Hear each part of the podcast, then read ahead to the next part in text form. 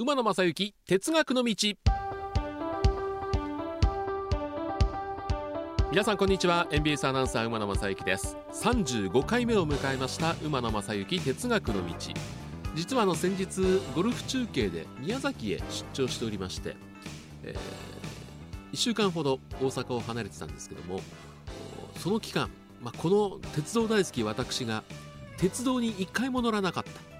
ー、7日間全くあ7日間っていうとそうか行きに乗って空港まで行って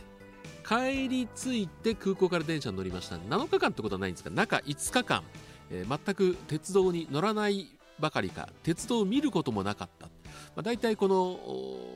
秋のゴルフシーズン、まあ、ダンロップフェニックストーナメントっていうのがあるんですけどもその時にはね鉄道に乗る機会がないんですよね。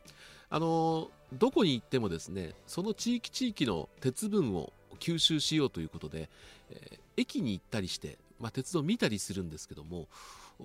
ゴルフ中継というのは朝出発が早いんですね。でその分だから早く夜も寝る。で結構いろいろ時間がなくて駅までは歩いて10分ぐらいのところに止まってるんですけども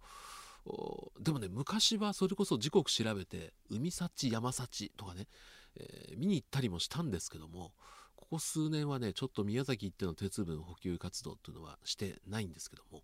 まあでも九州、まあ、宮崎に限らず博多福岡ですね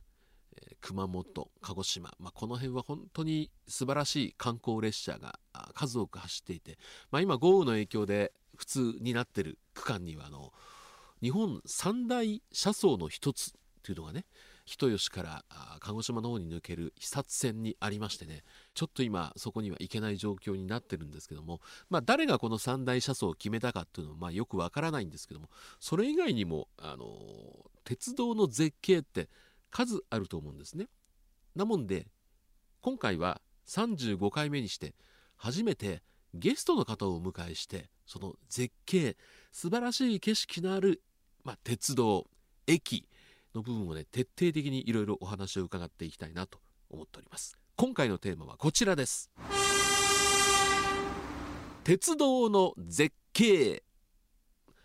ということでまあラジオなんでこの絶景を伝えるのは非常に難しいんではありますがそこは我々の腕の見せ所ということで今日ご紹介する絶景はですね私も一回行ったことがあるんですけども下からしか見たことなくて上を通ったことがない。というともう皆さんお分かりかと思うんですけども JR 山陰線の余部橋梁これについて、えー、いろいろお話をしていこうと思うんですけどもまあ一回それも下からしか見たこともない私が伝えるのは非常にまあちょっと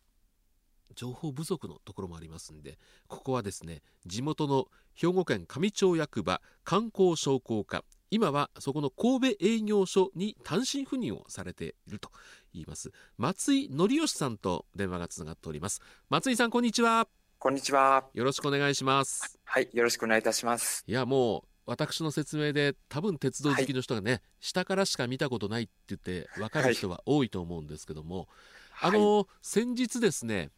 はい、我々ども MBS テレビの4ちゃんテレビというのがありまして、ここで毎日あのいろいろ中継をしてるんですがうちの山中というアナウンサーもお邪魔しまして、えー、中継をさせていただいたんですね。ありがとうございます、はい、ご協力いただいて